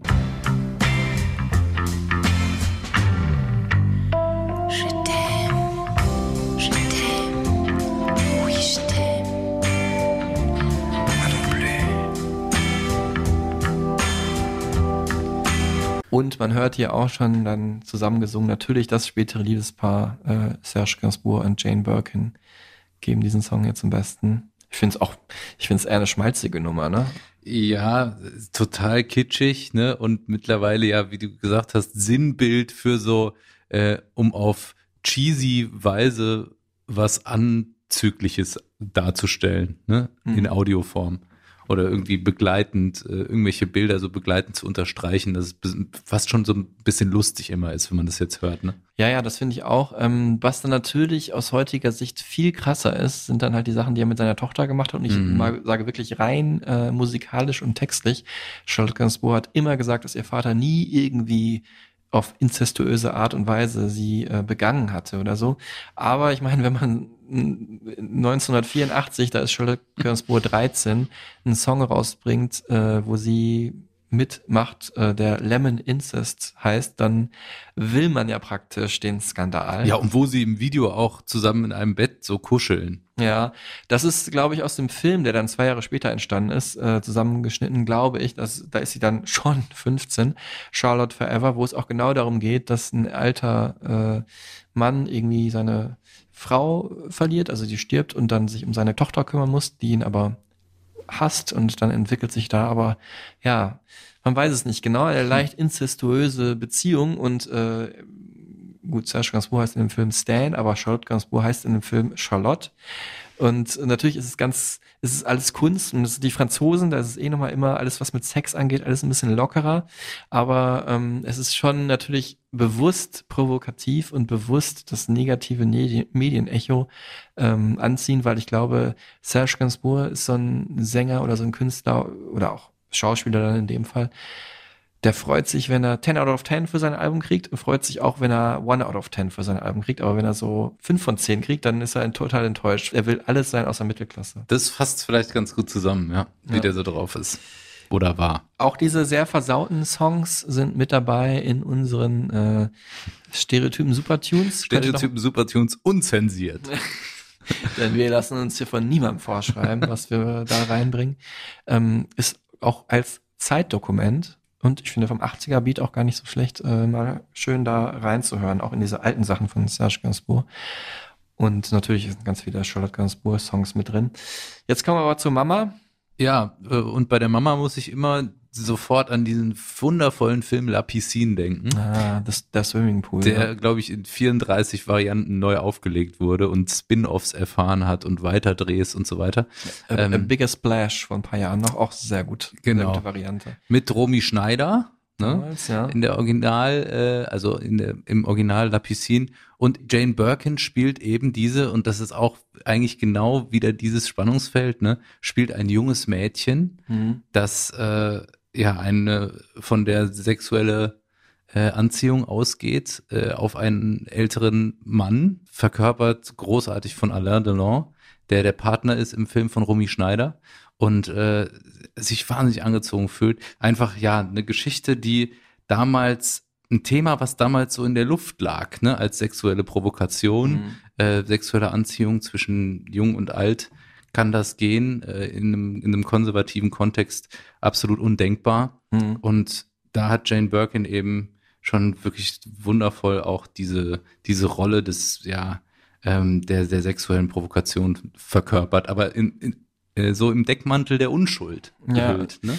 Ja, aber auch schon wissend, dass man halt gewisse Reize hat und einsetzen kann, so wie es ja auch in der realen Welt halt ist, ne? Und das so ein bisschen erforscht, wie weit man dann bei einem älteren Mann gehen kann. Und das sind so ein bisschen, dass das auch im Film stattfand, so die Nachwirkung, ja, des ähm, der Hippie-Zeit, äh, auch New Hollywood Cinema Mhm. war ja da sehr starkes Autorenkino und dazu gehört dieser Film halt auch, auch wenn es ein französischer Film ist. Ähm, äh, wo auch natürlich so diese so die Freigeistigkeit dann so weit ging, äh, in Deutschland übrigens auch, ähm, dass man auch die Sexualität der Jugendlichen halt und äh, welche Rechte die haben, hinterfragen kann. Ähm, Jane Birkin, ganz äh, außergewöhnliche Schauspielerin, ganz außergewöhnlich auch so vom Aussehen her, äh, gar nicht jetzt so die typische Hollywood-Diva, gut, sie war ja Britin, aber auch nicht in dieses klassische Schönheitsideal passend, wie Serge Gainsbourg halt auch und wie Charlotte Gainsbourg halt auch. Also ich finde, die ist wirklich eine sehr attraktive Frau und man erkennt sie sofort wieder, ohne dass sie jetzt wirklich wunderschön wäre oder so, ne? Oder das, was man jetzt so landläufig oder aus Hollywood gelernt hat, was wunderschön ist. Hier ähm, spricht Charlotte Gainsbourg nochmal, wie das war. Ähm, Wir haben sie ja gerade schon zu ihrem Vater gehört, wie es war, die Beziehung zu ihrer Mutter. Und sie sagt hier, wie groß der Einfluss von Jane Birkin auf sie war. énorme. Elle a une influence énorme. Ma mère m'a accompagnée toute ma vie et artistiquement, elle a été un, un modèle. Et j'ai eu les mêmes euh, complexes en fait. Les complexes que j'avais vis-à-vis de mon père où j'avais pas son talent. Je me disais la même chose de ma mère, que j'avais pas sa voix, j'avais pas sa beauté, j'avais pas euh, son talent d'actrice. Tout ça, c'était des choses que je me suis dit. euh, Donc c'était les deux, hein. Also der Einfluss war einfach enorm, sagt sie. Ähm, ihre Mutter hat sie natürlich ihr ganzes Leben lang begleitet. Das stimmt tatsächlich auch. Also sie ist ja, Charlotte Gainsbourg ist auch auf Filmsets groß geworden, war bei den Drehs halt auch immer dabei. Äh, Jane Birkin war so Anfang der 70er Jahre ein Weltstar und äh, Serge Gainsbourg natürlich auch. Und dieses ganze High Life hat Charlotte in irgendeiner Weise mitbekommen, auch wenn sie natürlich dann wahrscheinlich im Bettchen gelegen hat die Mhm. meiste Zeit. Und Jane Birkin hat zu der Zeit unglaublich viele Filme gedreht. Schauen wir auf die Filmkarriere von Charlotte Gainsbourg. Wir haben es ja ganz am Anfang gehört von ihr auch. Sie trennt das gerne und kann nicht beides gleichzeitig machen. Ähm, ja, es war irgendwie auch so ein bisschen vorgefertigt, dass das vielleicht irgendwie dann doch erstmal die größere Rolle einnimmt. Ihr Vater ist halt 91 verstorben. Da hat sie sich dann erstmal von der Musik abgewandt und in der Zwischenzeit äh, waren ihre Eltern auch eh geschieden. Also äh, Jane Birkin war erst zusammen äh, mit äh, John Barry, Mhm. dem ähm, ja, Komponisten des James Bond Songs. äh, auch nicht unbedingt irgendjemand. Jetzt nicht der, den man ständig in, an der Kasse im Supermarkt trifft. Nee, nee, genau. Und der auch dann über Jahrzehnte die Bond-Musik gemacht hat, glaube ich, bis in die späten 90er hinein. Da hat sie ja dann auch eine Stiefschwester, Kate Berry. Mhm. Und ähm, dann äh, der langjährige andere Partner ihrer Mutter war aber dann Jacques Doyon, ein Regisseur, passt natürlich auch. Und ähm, die gemeinsame Tochter von Jane und Jacques hieß dann halt Lou Doyon, die wir ganz am Anfang gehört haben. Und ja, die Filmphase begann halt, ja, mit diesem Charlotte Forever Ding, was ja eigentlich mehr das Ding ihres Vaters war, der übrigens auch der Regie geführt hat. Ich glaube auch, weil kein anderer so ein incestuöses Werk äh, drehen wollte. Aber ich habe sie so kennengelernt dann, ähm, es war so, ja, 2003, so in meiner Studiezeit, Mhm. äh, wirklich ganz viele gute Filme nacheinander mit ihr habe ich dann gesehen. Ich kannte sie vorher schon so als Persönlichkeit, aber hatte sie als Schauspielerin nicht ganz so stark wahrgenommen. Ähm, 21 Gramm fand ich einen ganz großartigen Film, super traurigen Film mit Sean Penn und Benicio Ja, del Toro. wahnsinniger Film. Ähm, dann ähm, Lemming habe ich gesehen, weiß ich noch, habe ich ein Praktikum gemacht in Passau und habe mir den da in so einem in der Altstadt in so einem kleinen Hofkino angeschaut. Äh, ganz absurder Film, den ich auch ganz cool fand. Und natürlich, welchen ich wirklich richtig schön fand, äh, war äh, The Science of Sleep. Oh Ähm, ja, wundervoll. Wo wir wieder mal unseren Lieblingsregisseur Michel Gondry hier droppen können. Äh, unfassbar ähm, einfallsreich, wie er da seine eigene Kindheitsfantasie von Zeitmaschinen in eine Liebesgeschichte, was super Fantastisches verwebt, was dann aber auch auf einer Metaebene den Film total verzerrt. Schlagen wir die Brücke auch wieder zu Beck, ne? Zu Eternal Sunshine of a Spotless Mind, vergiss mal nicht. Der noch bessere Film von Michel Gondry. Ja, es ist alles eine Hut, ne? Also ein bisschen die ähm, Indie, Paris, LA, London Connection. Später kommen wir dann noch stärker mit dem Album Rest auf die äh, eigentliche Pariser Connection zu sprechen. Mhm. Dann ähm, hat sie ihren Mann auch kennengelernt beim Filmemachen, ähm, Yvon Attal, äh, in den 90ern schon. Und ähm, auch ganz äh, nachhaltig für sie bewegend, äh, was vielleicht auch so ein bisschen ihre eigene Musikkarriere so ein bisschen angekurbelt hat, war dann, dass sie mitgespielt hat in I'm Not There, ähm, dem, dem Biopic oder sehr, sag ich mal, außergewöhnlichen Biopic über Bob Dylan, wo Bob Dylan aus sechs verschiedenen Perspektiven dargestellt Mit wird. einem wahnsinnigen Cast. Ja. Also äh, wer da alles dabei war, ist unglaublich. Den- Heath Ledger, Genau, Richard Gere, ne? spielt den Outlaw Bob Dylan, dann Kate Blanchett spielt so den Ja. Popstar und ähm, Christian Bale spielt Christian den Bale, ja, Prediger. Wahnsinn. Und da spielt sie halt auch mit. Und ähm, da erzählt sie uns kurz von. I did a film about Dylan, trying to to talk about Dylan, and um, I had listened to Bob Dylan all my life. But doing this film, I had to listen to him in a in a different way, trying to get closer to imagining who he was, the woman he had had, uh, because I was to play one of his wife. I didn't have the name of his actual wife, but it was five different, I think five different facets or aspect of Dylan. And um, my character was named Claire, but I quickly understood that in real life she was maybe called Sarah. And uh, I tried to find pictures of Sarah to try and know her better. But then the the director Todd Ains told me not to get into his life too much. Anyway, I wouldn't have found a lot, but it was very interesting to start to listen to someone you've listened to always, but um, suddenly in a very personal way. And this song now gives me the shivers because I feel for her. It's a funny thing that happens for actors. Und ähm, Charlotte Gainsbourg hat dann auch einen Song für den Soundtrack äh, gemacht zu I'm Not There. Das ist Just Like a Woman. Ähm, den packen wir auch auf die Supertunes. Aber jetzt würde ich dann doch lieber den Song hören über die Frau, von der sie gerade erzählt hat. Und das ist Sarah von Bob Dylan. You came up behind me, I saw you go by. You were always so close, still within reach.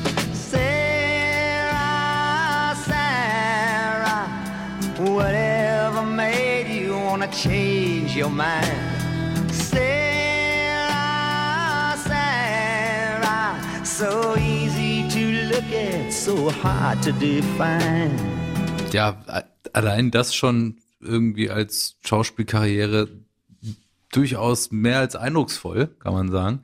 Ähm, dann kamen ja aber noch so die richtigen Hits, äh, auch was ihre Wahrnehmung dann als Schauspielerin angeht, in äh, den Lars von Trier Filmen. Also ganz vorne dabei, halt, wir haben es schon erwähnt, Antichrist, hat sie die Goldene Palme für bekommen als beste Schauspielerin. Also, hast du den gesehen? Ja, Alter. Ich fand den so krass. Ey. Also, das war für mich zu heftig. Ich habe auch gedacht, wie kann man das spielen? Ja. Ne? Wie sie halt wirklich dann auch immer zittert und äh, also es geht um eine junge Familie, ähm, die ihr Kind verliert. Mhm. Das Kind stürzt aus dem Fenster, die Eltern haben es nicht mitbekommen, können nichts machen und dann dreht sich das wie ein Strudel der Dunkelheit und ähm, der Trauer. Ne? Und wird dann halt auch in wirklich äh, ja fast splattermäßigen äh, Momenten halt aufgefangen, die wirklich unanschaubar sind. Ähm, Lars von Trier ja wirklich, ja, vielleicht auch deswegen die Hingezogenheit zu zu ihm, weil er auch so ein Provokateur ist, wie ihr Vater. Ja. Ein, der, also er hat ja auch ganz krasse Statements gemacht, ne, zur äh, in, in, bei Pressekonferenzen zu irgendwelchen Nazi-Sachen sogar, ähm, was er, glaube ich, auch nur gemacht hat, um halt zu provozieren. Und dieses findet man Mhm. auch wieder in, ähm, in seinen Filmen. Aber da hat sie sich dann wirklich ihre Nische erarbeitet oder ihre Nische gefunden, auch in Melancholia, Mhm. äh, wo sie ja auch wirklich fantastisch spielt.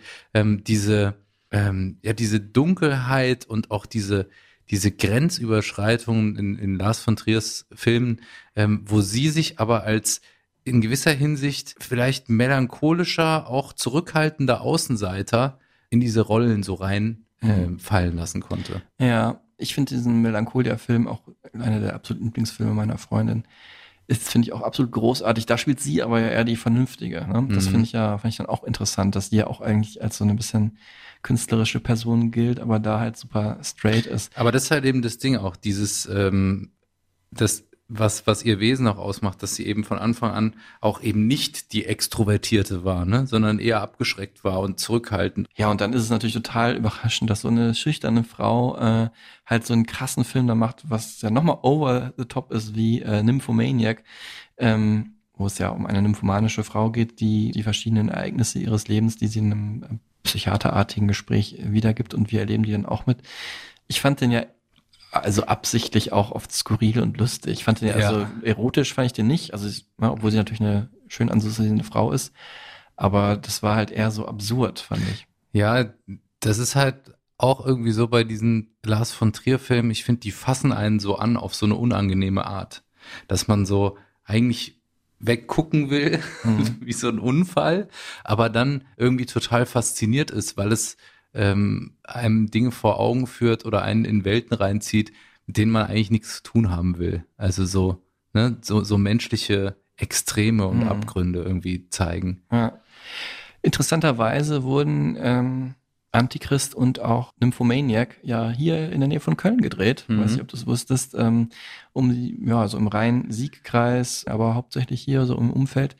Und ähm, als ich Charlotte Gainsbourg damals interviewt habe, da hatte sie Antichrist schon gedreht. Da war schon in Kinos, war ein 2011er Film und es hieß aber, jetzt geht's bald wieder nach Köln. Und da wird dann Nymphomaniac gedreht und dann hat sie mich tatsächlich gefragt, ob ich irgendwelche Restaurantempfehlungen für sie habe. Und natürlich, ich, ja gut, du, du fragst mich natürlich sehr gerne. Und äh, dann dachte ich, ja, schreibe ich die jetzt auf oder schickt die ihrer Managerin oder so. Und hat sie gesagt, nee, Brauhaus Pütz, ne? so. Nein, dann hat sie mir tatsächlich ihre E-Mail-Adresse gegeben. Wahnsinn. Wahnsinn. Und die habe ich auch heute noch. Verrate ich natürlich nicht. Ähm, und dann habe ich auch geschrieben, eine Mail mit, ja, was wären so die besten Maison Bleu, ne? Und Mhm. natürlich Le Moissonnier, das Ja. einzige Sterne-Restaurant und auch französisch hier in Köln. So ein Bistro. Bistro, aber Sehr gehobenes Haute- Bistro. Haute- Bistro, also Mhm. wo man echt so ein paar hundert Euro ausgibt, aber was man mal macht, wenn man sich irgendwie einen ganz, ganz besonderen Tag gönnt. Naja, aber ich habe leider nie eine Antwort bekommen von ihr per Mail. Habe natürlich gehofft. Ist leider nicht passiert, aber trotzdem schön dieser Anflug von ansatzweise privater Connection. Ich habe Mhm. mir da natürlich die ganzen vier Stunden auf der Rückfahrt schon ausgemalt, wie meine damalige Freundin und ich Charlotte Gainsbourg und ihren Mann zum Abendessen einladen bei uns und so, wenn die dann in Köln sind. Wahrscheinlich. Auch leider nicht passiert. Ähm, jetzt das, worum es ja eigentlich äh, manchmal so geht. Nach zwei Stunden kommen wir endlich zur Musik. Musik, genau, macht sie ja auch. 555 war dein Album, hast du schon gesagt. Ja, absolut. 555 ist die Uhrzeit, zu der sie irgendwie öfters wach geworden ist und das irgendwie am Wecker gesehen hat, so in diese Digitalanzeige. Und allein, dass ich es so ausspreche und nicht 55, heißt, sie singt dort vor allem auf Englisch äh, ihre Songs, the songs that she sings. These songs that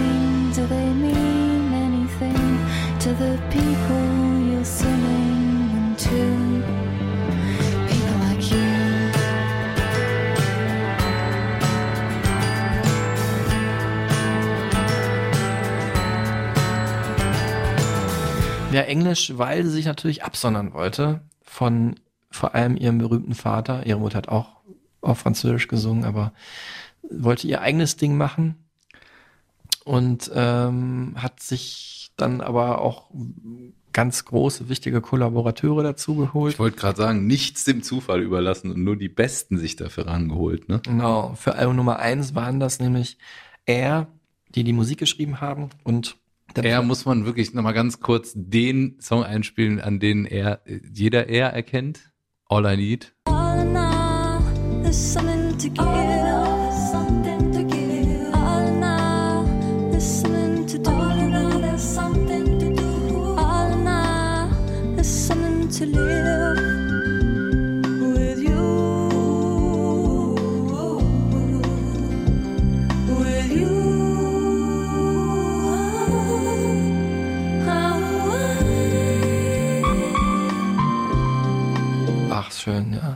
Und ähm, dann, da er natürlich das, also nicht die besten englischen Songtexter sind, hat sie sich dafür ähm, ja, den wahrscheinlich bekanntesten oder be besten Indie-Intellektuellen geholt mit Jarvis Cocker, dem Hm. Sänger von The Pulp, bekannt für ja, vor allem Disco 2000.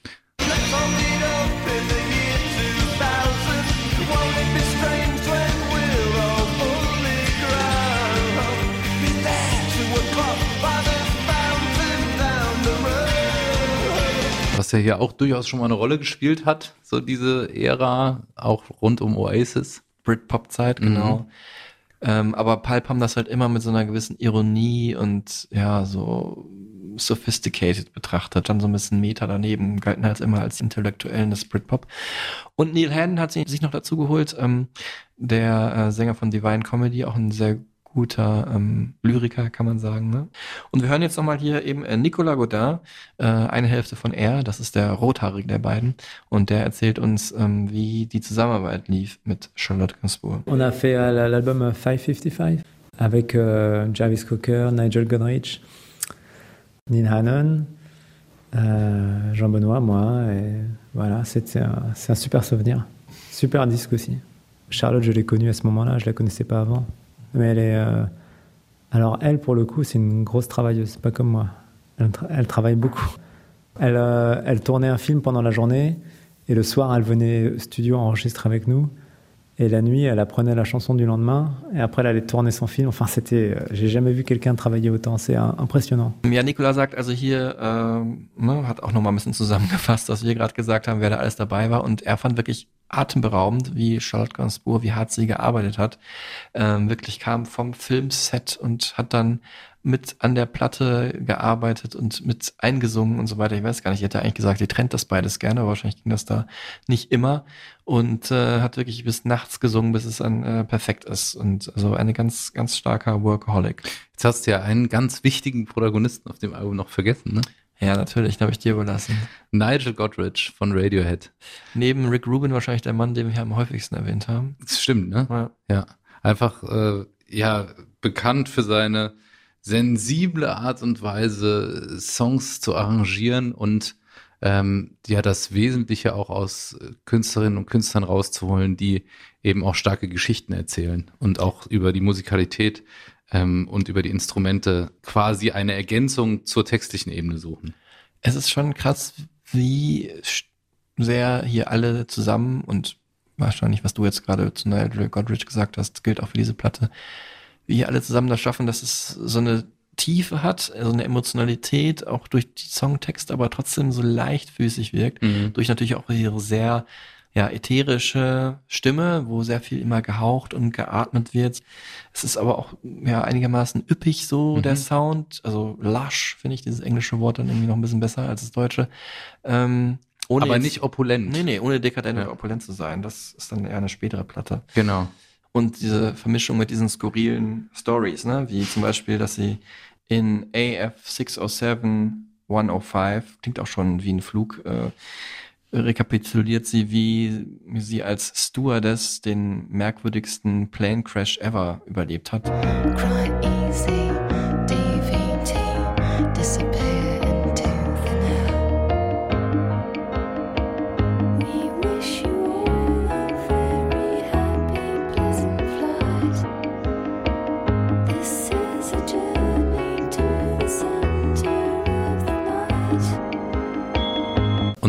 das dann vielleicht auch irgendwie äh, ihr, ihr Schauspielkopf, ne? in dem sie sich ja in verschiedenste Rollen schon immer reindenken musste. Ja, das dachte ich halt auch. Also gerade bei diesen ersten beiden Alben ähm, ist es ja so, dass sie eine Interpreteurin ist, ne? wie sagt man? Mhm. Interpretin ist, genau. Der, ich bin schon total frankophon hier, wo sie halt äh, eine Rolle einnimmt und so wie es eine Schauspielerin halt auch macht, um halt Gefühle rüberzubringen, sich vielleicht auch an dann, wenn was traurig ist, eine traurige Situation in ihrem Leben erinnert oder eine ähm, fröhliche Situation oder was auch immer, um dann eine Brücke zu schlagen zwischen ihrer eigenen Persönlichkeit und dem, was sie darstellt. Und das gelingt ja halt in diesen Songs auch wirklich perfekt.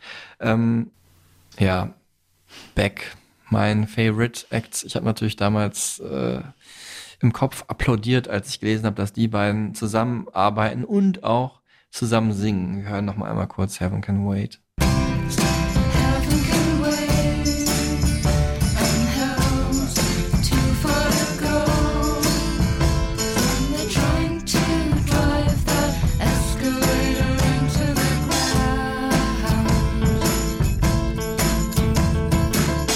Ähm, Damit hast du mich echt reingelegt am Anfang bei den kurzen fünf. Ey.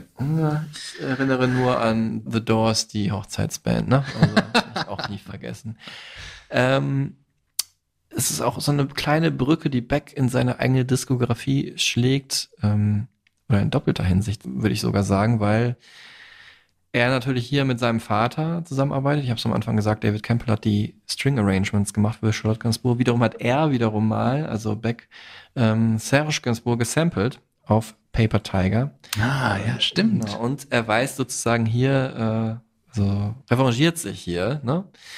Ähm, ja, noch viel persönlicher diese Platte, ähm, obwohl die Texte auch wiederum von Beck geschrieben wurden. Gainsbourg hat vielleicht ein bisschen beigesteuert. Es war eher so, dass sie ihnen gesagt hat, was in ihrem Leben vor sich ging und er hat es dann in Lyrik gefasst. Ganz krasser äh, Wasserskiunfall, den Mhm. sie den sie, ja, man muss es sagen, überlebt hat. Ich hätte auch nicht gedacht, dass Wasserski so gefährlich ist, aber offensichtlich. Ähm, ein Unfall, wo sie eigentlich entweder, ja, sehr starke Schäden an ihrem Gehirn hätte haben müssen oder sogar ihn gelähmt hätte sein. Starke Hirnblutung hatte, ne? die Ja. ähm, normalerweise auch echt viel dramatischer ausgehen können. Ja, ganz, ganz krasse Sache. Und ähm, aber sie hatte wirklich ein paar Kratzer oder ja, vielleicht hatte sie sich auch irgendwie einen Daumen gebrochen, das weiß ich jetzt nicht. Mhm. Aber auf jeden Fall keine schlimmen Sachen davon getragen, wurde aber natürlich damals immer wieder von den Ärzten gecheckt, ob alles okay ist mit ihrem Kopf, ihrem Gehirn, die Blutungen, ob die nachlassen und so. Und ähm, einem MRT, und das MRT heißt halt auf Französisch Irm. Irm, IRM. Mhm. Und ähm, das Hat fand sie ich- geprägt. hat sie geprägt und hat sie auch wunderbar eingebaut, äh, diesen Sound. Ich meine, hast du es schon mal, äh, hast du schon mal so ein MRT gemacht? Nee. Das ist halt wirklich, das Glücklicherweise nicht. kennt man so aus so Filmen.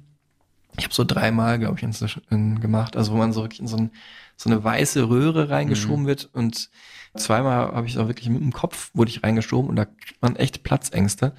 Und man hat halt Kopfhörer auf, weil dieses Geräusch, was dieses Gerät macht, so unglaublich laut ist, äh, dass man es selbst mit so Schallschutzkopfhörern von der Baustelle noch relativ deutlich hört, so wie wir jetzt gerade sprechen, oder so wie wir jetzt diesen Song hören, wo sie dieses Geräusch nämlich auch genau eingebaut hat.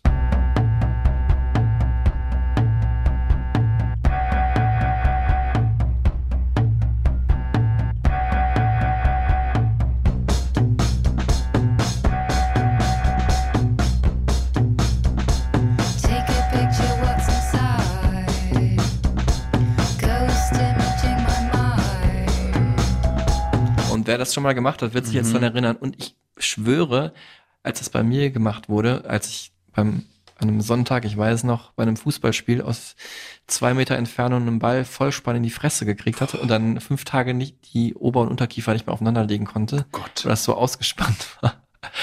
Damals dachte ich im äh, bei diesem MRT, das ist ja so ein geiler Sound, da müsste mal jemand einen Song draus machen. Und dann fiel mir später ein, hat Charlotte Charlotte Gainsbourg ja schon mal gemacht. Krass. Ja, okay, dann, das möchte ich bitte nicht erleben. Lass uns wieder über schönere Sachen reden. Wobei, ähm, man muss ja da jetzt auch erstmal noch sagen, abschließend zu ihrem, ähm, dass das halt eben auch diese Platte dahingehend beeinflusst hat und auch die Zusammenarbeit mit Lars von Trier zu der Zeit, ne? Wechselseitig, ja. Genau, dass die Songs und das, die generelle Anmutung dieses Albums noch eine Ecke düsterer war, also tatsächlich äh, das Düstere eher überwogen hat als auf 555. Ähm, du hast ja gerade gesagt, jetzt wollen wir uns schöneren Dingen widmen, aber es wird ja noch trauriger Ja, jetzt stimmt. leider. Ähm, Wobei, ist ja auch was wieder Befreiendes halt. Ja, aber gut. Das, das stimmt. Es geht um äh, Rest. Es ist ihre persönlichste Platte, auch weil sie hier das erste Mal auf Französisch singt. Und wir hören mal kurz ins Titellied rein.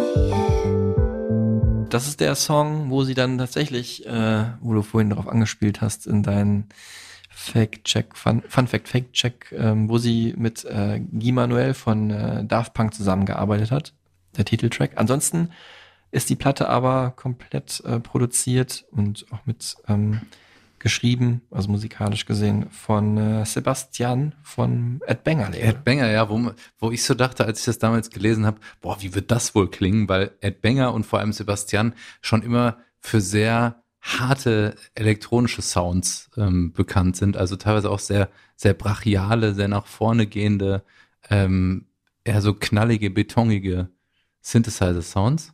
So wie, wie man sie auch von Justice, also Justice kennt.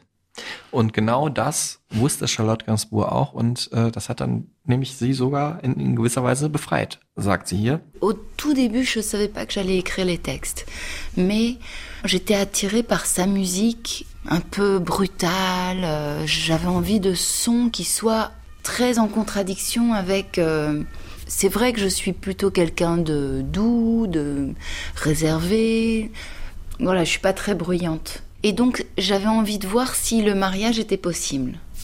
Après, quand j'ai commencé à écrire des textes, c'est vrai que j'avais envie d'être euh, très impudique dans les textes et d'être très privée et très intime, justement parce que la musique me permettait de me protéger, quelque chose de très, euh, très en contradiction, mais j'ai toujours adoré les contradictions.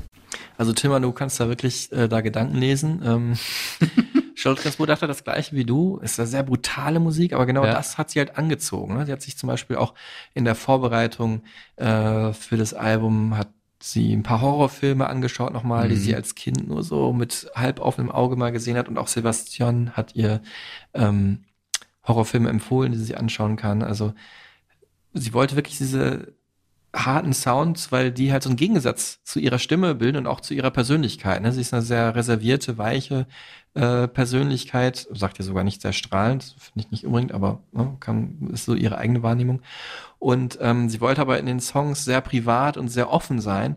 Und wenn dann halt die Instrumentierung so hart ist, hat das für sie so einen Gegensatz ausgemacht, der für sie sehr attraktiv war. Anders als wenn die Musik jetzt sehr schöngeistig gewesen wäre, dann hätte sie sich selber gar nicht getraut, ähm, auch so private Texte zu singen. Mhm. Und ähm, ja, das Album ist insgesamt natürlich viel elektronischer dann am Ende geworden und äh, hört man hier auch in der Single, die wir schon am Anfang gehört haben, auch einen der besten Songs von ihr, Deadly Valentine.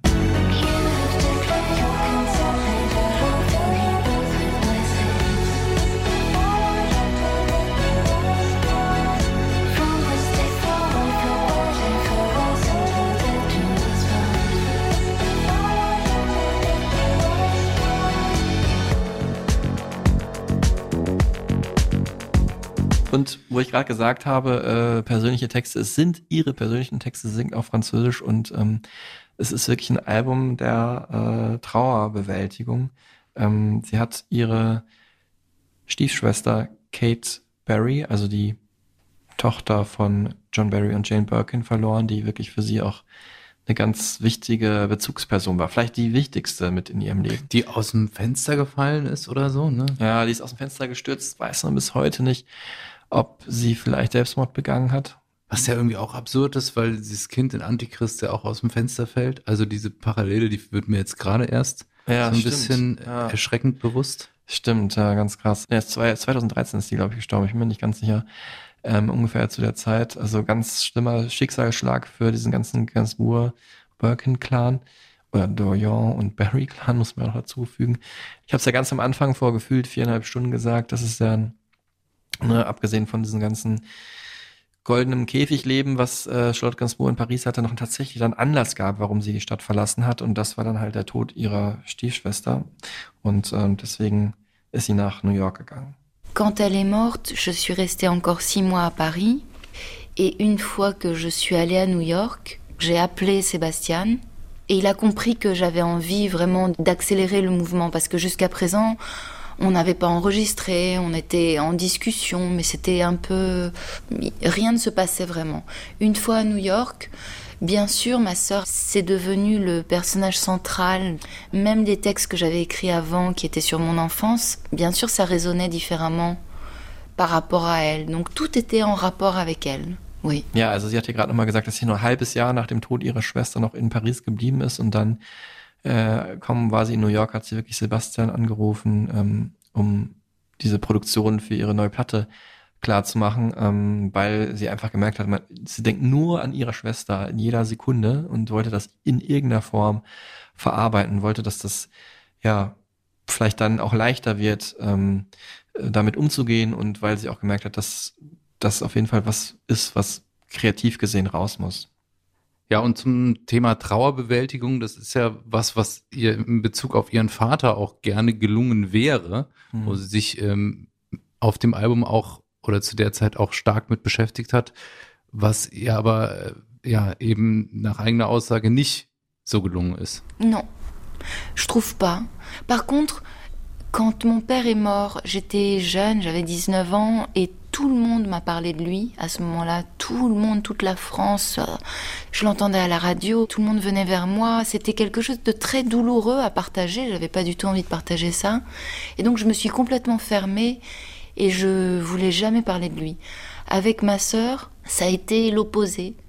J'avais besoin de parler d'elle et aujourd'hui, même si ça fait pas du bien et je je pense pas que ce soit du tout un album thérapeutique, mais j'ai l'impression que moi je la fais exister avec mes mots euh, comme je peux. Also sie sagt halt hier, das war überhaupt keine Form der Trauerbewältigung, die ich damals als 19-Jährige geleistet hat, weil ja nicht nur sie selber im Privaten getrauert hat, sondern das ganze Land Mhm. oder vielleicht auch die ganze Welt. Und es war wirklich sehr, sehr, sehr schmerzhaft für sie, da immer dran zurückerinnert zu werden und auch keine Rückzugsmöglichkeit zu haben. Und deswegen ist es ihr ähm, dieses Album Rest, ist ja so eine Abkürzung, sag ich jetzt mal, für Rest in Peace, was ja vor allem ihrer Schwester gewidmet ist, aber hat sich auch natürlich nochmal mit diesem Tod ihres Vaters 1991 äh, befasst. Aber auch da war es nicht so befreit und so einfach möglich, ähm, äh, sich dem nochmal zu widmen, weil einfach diese ganze Zeit, diese schwierige Zeit, auch nach dem Tod, äh, wo sie eben keinen Frieden damit schließen konnte, ähm, wieder vor Augen geführt hat. Sie hat es aber dann wirklich auch versucht, explizit äh, in diesem einen Song auf dem Album Lying With You.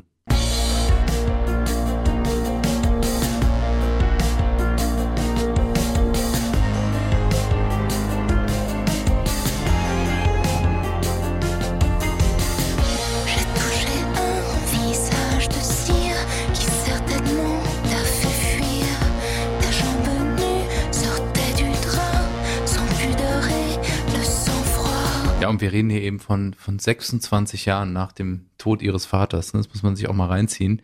Ähm, wo man dann auch merkt, mit Rest, sie will da auch einen Punkt setzen. Also sie will auch Dinge hinter sich lassen und Dinge ruhen lassen und auch zur Ruhe kommen. Ne? Also so hatte ich den Albumtitel dann auch gedeutet. Genau, und ähm, deswegen hat sie auch äh, diesen ja sehr außergewöhnlichen äh, Verarbeitungssong äh, Lying With You geschrieben, der auch einen sehr ungewöhnlichen Text hat. Ça, c'est une chanson qui s'adresse à mon père, que j'ai écrit il y a longtemps. Et c'est vrai que je voulais pouvoir parler de ce moment où moi je l'ai vu mort. Je voulais un texte qui soit cru. Je voulais une déclaration d'amour. En fait, je suis très impudique dans tous les textes, mais le fait de parler de lui comme ça, ça me met une distance avec un côté trop sentimental que j'essayais d'éviter. Donc j'ai un peu un côté sentimental dans les refrains, mais pas dans le français. Passend zur sehr dramatisch produzierten Musik wollte Charlotte Gainsbourg, sagt sich ja auch ein Liebeserklärung an ihren Vater schreiben, aber gleichzeitig sollte es auch wirklich schonungslos sein und ehrlich im Text. Es sollte jetzt nicht eine Verherrlichung ihres Vaters sein. Ne? Und ja, sie ist in diesem Fall sehr schamlos, sagt sie. Also bezeichnet ihren Vater zum Beispiel so als Wachsgesicht, äh, das nackte Bein guckt unter der Bettdecke raus und als Mundwinkel hat er eine Schliere. Also beschreibt ihn nicht sehr positiv, aber halt sehr ehrlich und nur so wahrscheinlich konnte sie das überhaupt verarbeiten und so konnte sie halt auch eine gesunde Distanz zu äh, seinem Tod aufbauen. Ich habe dann damals, hast du Charlotte Gainsbourg schon mal live gesehen? Nee, leider nicht. Ich habe sie live gesehen in, äh, im Gloria in Köln und war auch total aufgeregt. Dachte, das wird bestimmt ganz gut, aber es war wirklich eines der zehn besten Konzerte meines Lebens. Wirklich? Äh, abgefahren krass. Also wirklich so sehr kühle 80er-mäßige Stage aufgebaut mit so Mhm. weißen Lichtdioden überall und alle waren, also Charlotte Gainsbourg war die einzige Frau auf der Bühne ähm, und saß an Keyboard meistens und hat gesungen und alle anderen Männer äh, aus ihrer Band haben dann halt mal so die Instrumente gewechselt. Alles schwarz-weiß?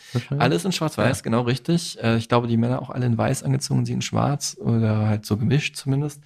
Und ähm, ja, wirklich abgefahren, äh, wie sie da, äh, was die da für einen für einen Sound kreiert haben. Ich Mhm. liebe das ja eh, wenn so akustische oder halt echte Instrumente so auf so richtig derbe Beats und klare Beats treffen, ne? wie so aus dem Ed Banger Zirkel. Und auch bei Phoenix zum Ja. Beispiel, Verweis auf Folge. Genau, wobei das, Irgendwas? ge- wobei das ein bisschen positiver, sommerlicher wirkt Ja. und bei ihr halt so eine Tiefe hat, so eine, ja, oder so eine, weiß gar nicht, was es ist. So eine Härte. Ja. Das Analoge auf das äh, Synthetische trifft. Genau, und äh, da hat sie dann am Ende halt auch zur Zugabe Wahnsinn, äh, wahnsinnige Kombi zum Besten gegeben. Äh, erste Cover von Kanye, Runaway.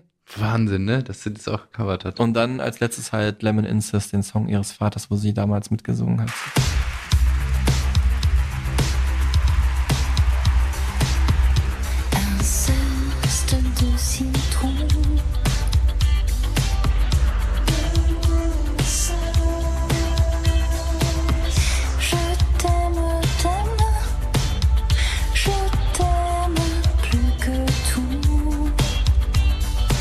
Eine jüngere Heldin der Musikgeschichte, ähm, die aber eben durch die Verbindung mit ihren Eltern ja auch irgendwie weiter strahlt und ein ganz großes Spektrum auch der Musikgeschichte durch die Gainsbourgs Birkins in Anführungszeichen abgedeckt werden. Und auch ihr eigenes Universum geschaffen hat im Indie-Bereich. Ne? Find ich ganz viele. Verbindungen äh, auch äh, gestrickt hat ne, zu anderen Musikerinnen und Musikern. Also wirklich Hammer. Hört euch die, die Songs an in der Stereotypen Supertunes zu dieser Folge. Auch mit dabei der Song, den ihr Paul McCartney geschrieben hat. Ja, warum nicht? Warum nicht? Mit dem kann man mal zusammenarbeiten. Äh, eine größere Ikone als Person, glaube ich schon, ist die, um die es in der nächsten Folge geht, äh, wenngleich ja, sie auch zurückblickt auf eine vergangene Ära an Musik, so wie wir es heute auch gemacht haben. Und mit der wir wiederum die Brücke schlagen zum Club of 27, Ja. tragischerweise. Und zu sehr aktuellem Sound, denn ihre bekanntesten Arbeiten wurden ja produziert von Mark Ronson. Also Verweis ihr auf Folge. habt- Jetzt ist das schon eh längst erraten. Es geht um Amy Winehouse in der nächsten Folge. Freue ich mich sehr drauf. Ganz krass, ja, ich weiß. Dann äh, sagen wir wieder vielen Dank fürs Zuhören. Vielen Dank. Ohne euch wäre das alles nischt. À la prochaine. Tschüss zusammen, passt auf euch auf.